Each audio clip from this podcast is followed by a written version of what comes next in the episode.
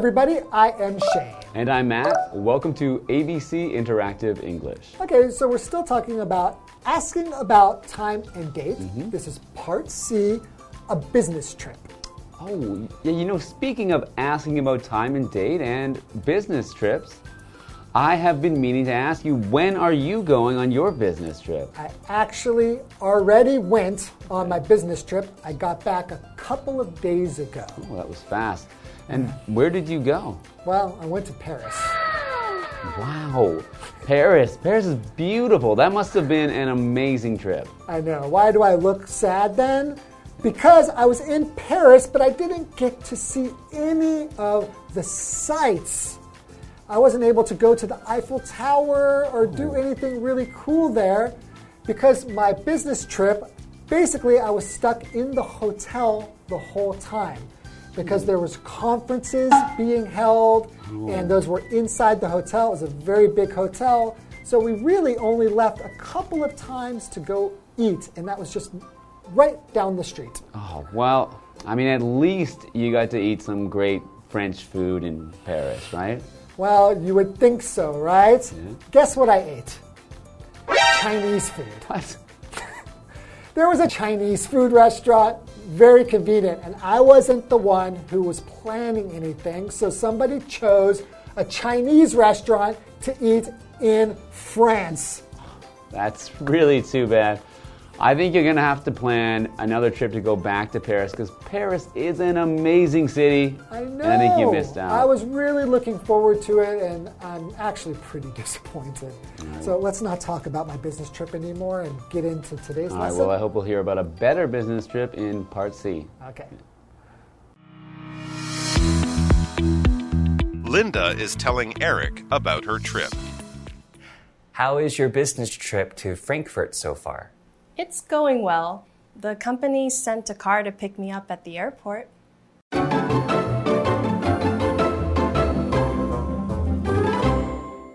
Okay, part C, a business trip. Business. Hmm. What does that mean? Business means buying or selling things. So, usually, for example, uh, if someone were to start an ice cream cart, you know, one of those bapu bapu ice cream, Bubble ice cream cart? ice cream carts, and they're selling ice cream, then that is a business. Okay. And in this case, we're talking about a business trip. So if that ice cream seller were to take a trip to a different city to sell his ice cream, he would be on a business trip. Oh, okay. Makes sense. All right, so here we have Linda is telling Eric about her trip, her business trip, right? Her business trip. Okay, right. so I'll be Eric and mm-hmm. you will be Linda. Linda. Did you know Linda means beautiful in Spanish? so It's very mm, suited for very suitable. Yes. Okay, so Eric says, "How is your business trip to Frankfurt so far?" Oh, okay. Frankfurt. Frankfurt. So that's in Germany. That's right. It's the city right in the middle of Germany. And it's mm-hmm. actually the biggest city. It's the city where the most airplanes fly into in Germany. So if you're taking a flight to Germany, you often fly into Frankfurt. So it sounds like you've been to Frankfurt. I have been to Frankfurt. It, Do you like it? How was it? it's fine. Oh, so we learned before. Fine, when you say it like that, doesn't sound like it was great. It's well, I was trying to go to like you know Munich and Berlin, and then Frankfurt was was fine. Oh, so because you had to fly into Frankfurt Yeah. to get to other places. You take a train to the I, I've been to. Munich and I really enjoyed it, but I didn't go to Frankfurt because I took a train from another country Right. directly there. Okay, so Linda says, It's going well. The company sent a car to pick me up at the airport. Okay, Who's so the company? The company, so a company, we're just talking about a business, right? Mm-hmm. So a company is a business that is owned or controlled by many people or more than one person. Mm-hmm. So you can imagine in your ice cream situation, I want to join you Okay. in your business, then we can form a company and sell lots of ice cream. Right, so maybe there'll be ice cream carts in all cities around the country. Then we don't need That to take business trips anymore. We'll just have another ice cream business in that area. Right, and have a big ice cream company.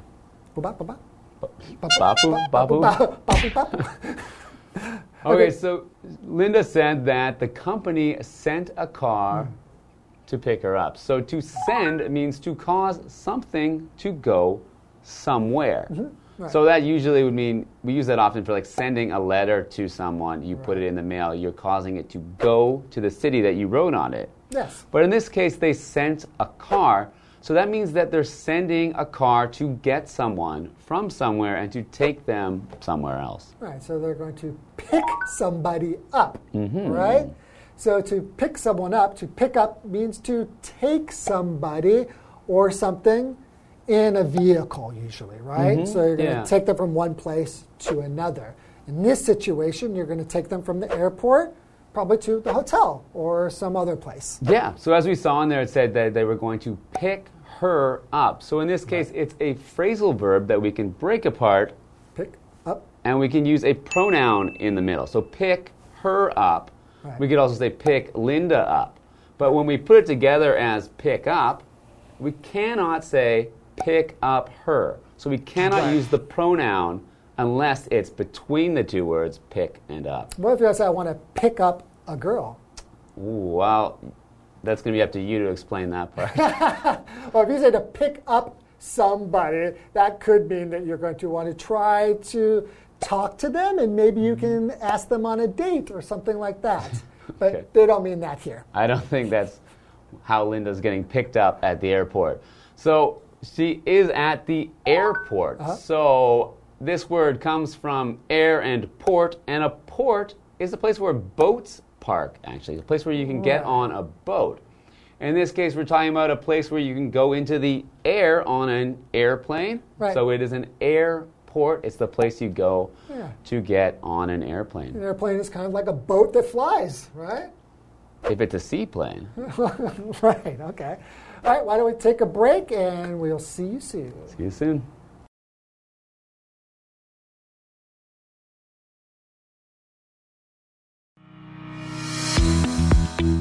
What time is it there now? Also, when did you arrive? It's now noon on Friday, the 2nd, and I arrived at 7 this morning. Okay, so you aren't going to the company today then? Right. They gave me some time before our meeting. That's cool. What date is the big meeting again? It's next Monday, the 5th.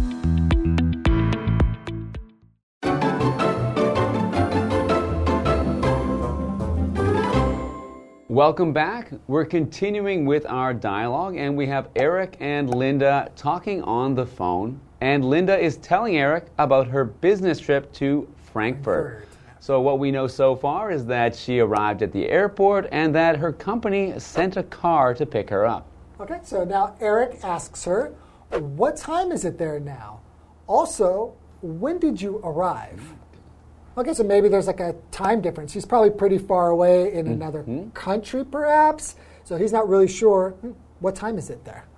Yeah, he would have to be in another country if it's a different time zone there, I think. Right. So she says it's now noon on Friday, the 2nd, and I arrived at 7 this morning. Okay, so Friday the second, meaning the second day of whatever month that is, right? Yeah, whatever month they are talking about. Okay. Also, she said that she that it is now noon. So noon being 12 o'clock in midday, and that's why after that time we say that's the afternoon. Afternoon. So Yeah, okay. And arrive is a verb. If you arrive somewhere, it means you reach a certain place. Mm-hmm. So if you arrive at a hotel, then that means that you have now reached the hotel. You've gotten to the hotel. So Eric says, okay, so you aren't going to the company today then? Hmm. okay, so hmm. let's see why. So she says, right, they gave me some time before our meeting. Oh, she's lucky. Yeah. Like when I went to Paris, they just took me straight from the airport to the hotel, and I was in a meeting within 20 minutes from arriving to the hotel. It was crazy.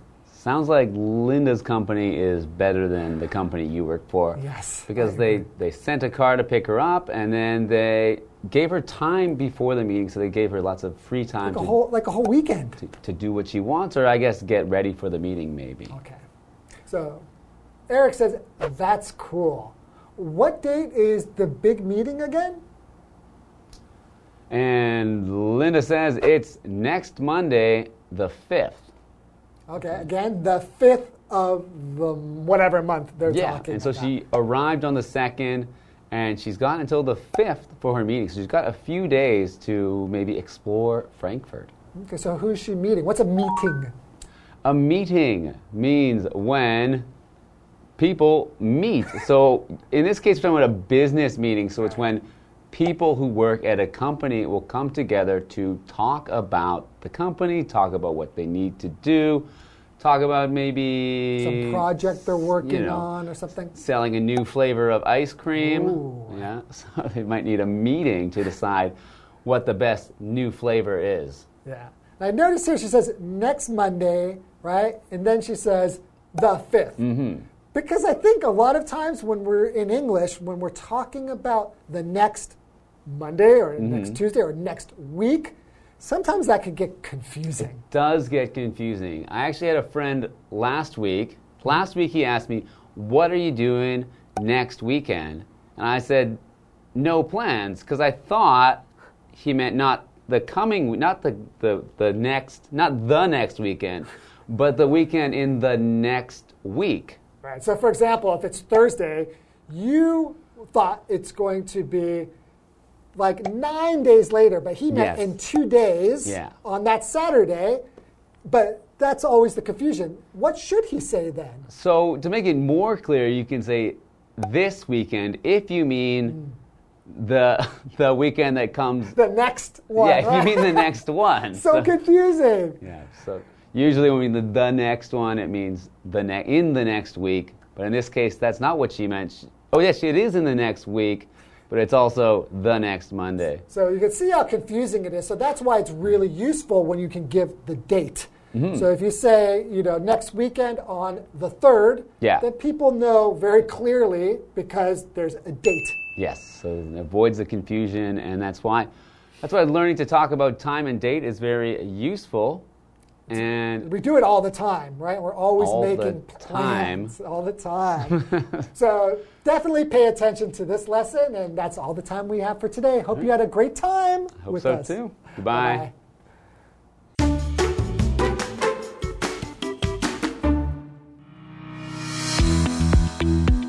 Linda is telling Eric about her trip.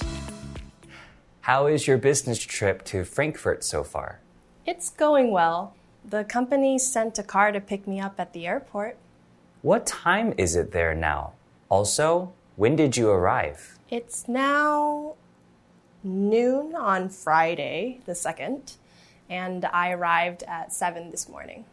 Okay, so you aren't going to the company today then? Right.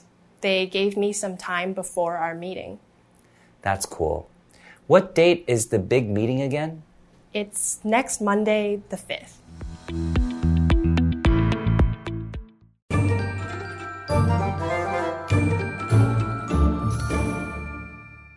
Hi, I'm Tina。我们来看这一课的重点单字。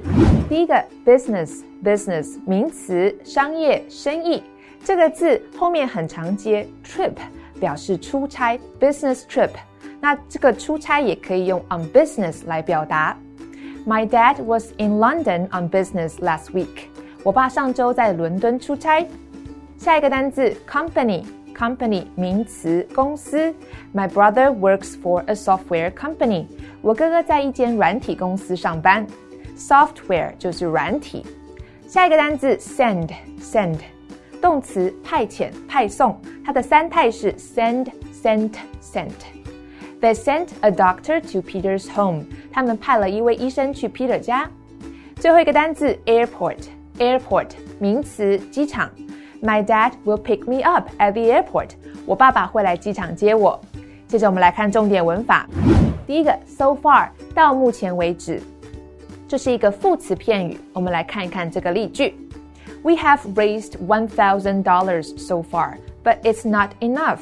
我们到目前为止募款了一千美元，但还是不够。Raise 就是募款。下一个文法 ，It's going well，还不错，很顺利。Go well 表示事情进展顺利。我们来看看这个对话 How was your interview? 你的面试如何啊？It went well. I think I will get the job. 很顺利，我认为我会得到这份工作。下一个文法，pick up，以车接送，这是一个可以分开的动词片语。我们来看看这个例句：Can you pick me up after work？你可以来接我下班吗？以上就是这一课的重点单词跟文法，我们下一课再见喽，拜拜。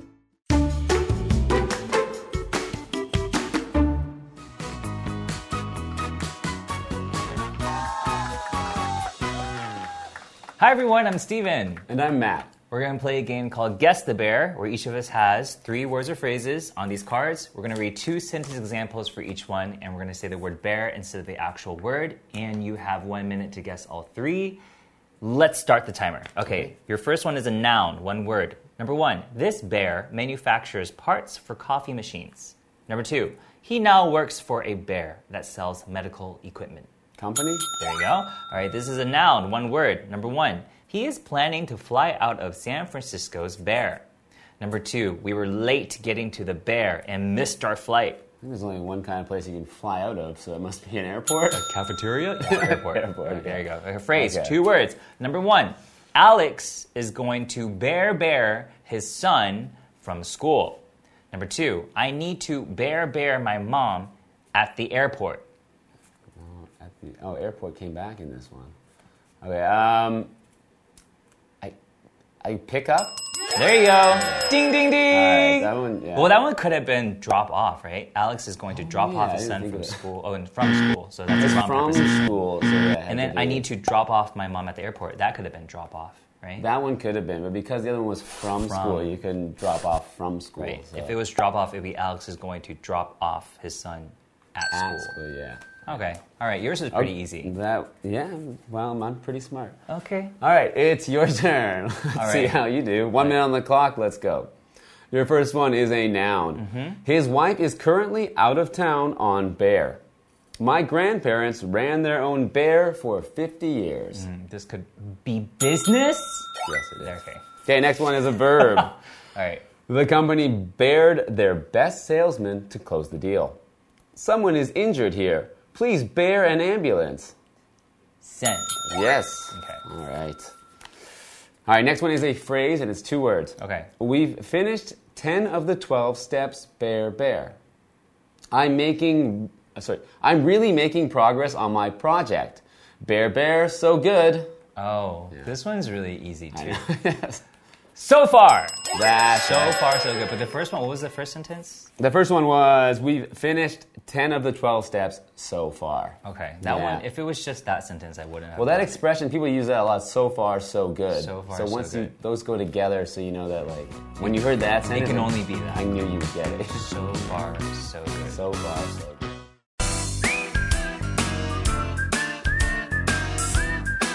See you next time.